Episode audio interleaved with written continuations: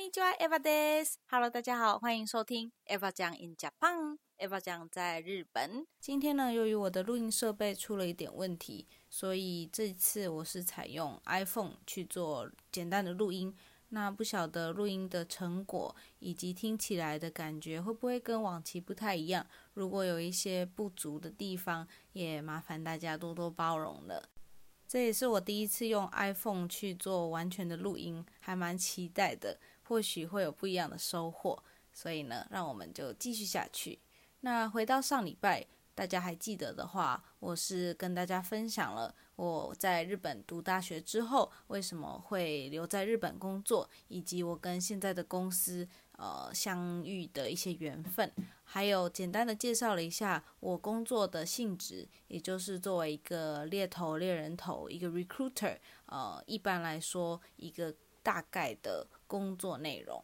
在上一期播出之后，我收到了很多的回馈，大部分人都跟我说啊，听得不过瘾，所以很期待今天的这一集。所以就算设备故障，我决定不管怎样，还是要嗯更新一下我每周一次的十一分钟。嗯，那今天我会继续的去跟大家介绍我工作的、跟我相处的这些同事们，还有我们老板有什么样的背景，还有。嗯，跟大家以我的立场去分享，所谓在日本工作当社畜，是否真的会像大家所听的、所见的那样？哦，真的是加班很多，真的是这个职场文化，呃，下班之后一定要去应酬啊，去喝酒，去居酒屋这样子，是不是有这些迷思，或者是这些是真的、真的就这么真实的存在着？今天我来给大家一一揭晓。我们先来回顾一下上一集中，我提到我是去参加了这个很多企业都一起举办的这个就职博览会，然后在逛街，所谓逛街 （window shopping） 的途中，就遇到了我们公司的摊位，并且被吸引过去，然后听了他们的说明会，然后也是在那个当下告诉自己，这就是我要去的公司。对，那那时候为什么会吸引我呢？其实是因为当时那个当下。在那个摊位，给我一种很强烈的家族的感觉。在现场做说明会的公司职员，以及他周围呃在帮他按这个 PowerPoint、按这个投影的这些同事们，或者是站着支援他的人，那种眼神里充满的就是对彼此的支持跟鼓励。嗯，当下我的感觉就是一种。Ohana 在夏威夷常说的一个词，ohana 就是家庭的意思。嗯，当下这个词就是完全的浮现在我的脑海中，甚至我在后来的所有的其他说明会当中，我就发现，哇，这个公司很多很多人，他们都跟夏威夷有一个神奇的连接，也就是当时的经理。以及周围的一些同事们，他们都是可能是日本人，但是却是在夏威夷长大，或者是在夏威夷读过大学。所以在当下，我就过去，然后我就告诉自己说，我一定今天要做一件事情，就是我要跟这个经理讲说，你们给我这种 ohana 的感觉。哇，你真的无法想象，那个时候的我知道了这么深的缘分，这么巧的机遇。这种起鸡皮疙瘩的瞬间，真的是现在想起还是觉得起鸡皮疙瘩。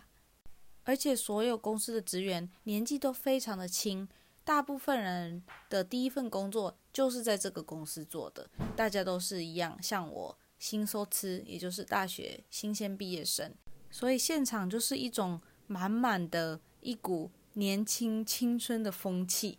让你会觉得哇，这些人跟我一样，完全不会有代沟啊，而且完全能够想象在这样子的环境里工作，大家的话题啊，大家的兴趣啊，真的可以让自己很鼓舞人心，也不会像电视剧传统中那种日系公司里面都是欧吉桑，都是那种年纪很大很大的，可能思想上也比较传统的人。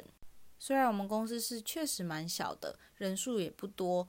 也就导致我在入社前，其实公司所有人我都认识了，但反而是这样，更加让我坚定的相信，对，这就是我要去的公司。大家都很热情，很爱跟人沟通，又年轻，而且互相支持、互相鼓励。对于当时的我来说，还有一点非常吸引人的就是，我们老板是英国人，而我们的公司具体工作的内容里，很多时候也会需要用到英文。公司的所有同事都有英文的背景，甚至还有一两个中文母语使用者。这对于当时的我来说，真的非常有吸引力。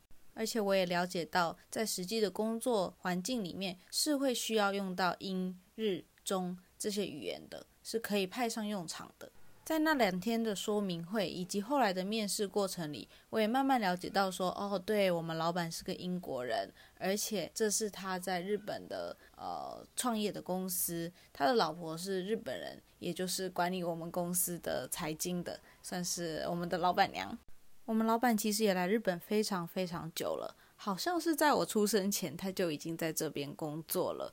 而公司创立也是从二零零六年就开始了，所以到今年为止，至少是十五年的历史。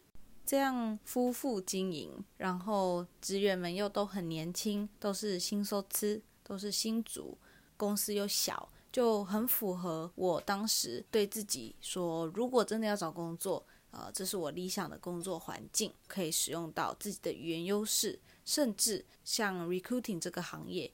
就是你会跟很多人去做沟通嘛，虽然公司是小，但这确实是符合我的一个标准。因为在小的公司，你就可以做很多所谓三百六十度的工作内容，体会到一个在大组织里感受不到的忙碌但很充实，同时可能会有点累，但对于二十出头刚毕业的人来说，绝对会是一个很棒的学习平台。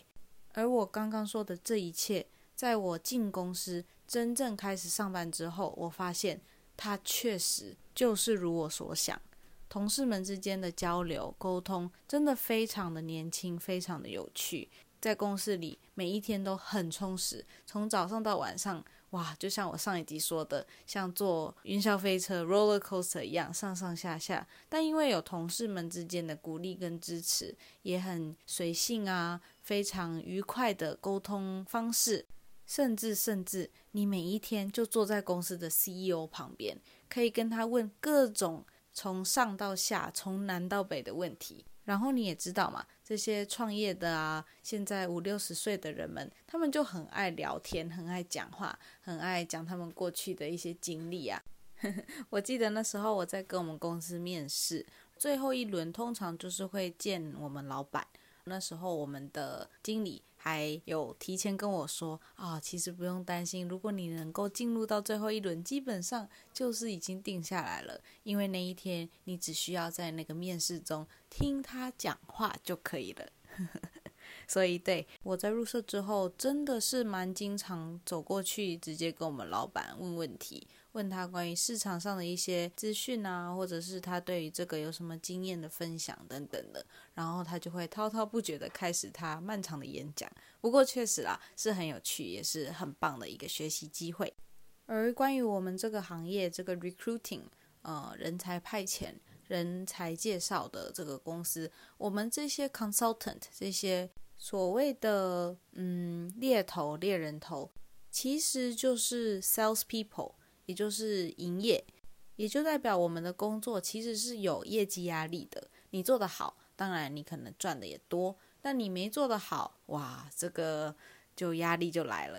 而像上一集中我也说到，很多时候并不是你付出了很多时间跟努力，他就一定会有这样的收获。有些候选人可能在最后的最后，会以各种你无法想象的原因拒掉你帮他拿到的超棒的 offer。很多时候忙了几个月，忙了好久好久，跟他不断的讲电话，不断的帮助他过了所有的面试。好的话，对他会签你的客户的 offer；不好的话，是的，他就会把它拒掉，一切就归零，已经很沮丧喽。更惨的是，公司是只看业绩的，你做的不好，诶，还可能收到警告信。所以，其实，在 recruiting 这个行业里面，压力是真的很大。也就导致离职率其实很高。实话告诉你们，我在入社的第二个礼拜就有人离开，在我工作的第一年里哦，就走了大概有十个人以上。一开始真的是无法接受，每次只要有人离开，就会怀疑人生，怀疑自己，怀疑这个公司。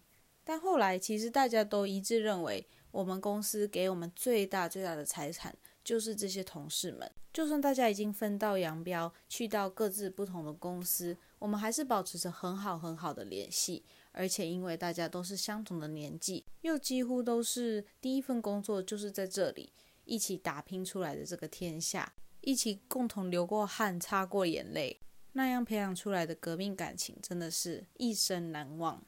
那至于在这样一个公司里工作，当日本的 recruiter，是否又像真的传说中那样啊？加班文化很重，下班后一定要喝酒应酬？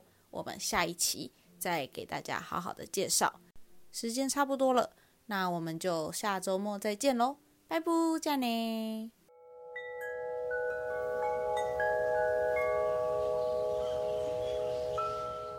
在我们公司有个传统，就是当你终于终于等到你的候选人签了你的客户的 offer，我们有一个钟，然后你就会过去，迫不及待的把它敲响，大家就会很兴奋的替你鼓掌。所以我今天要播的就是在我入社的第一年，我的韩国同事姐姐替我录下的我敲钟的影片。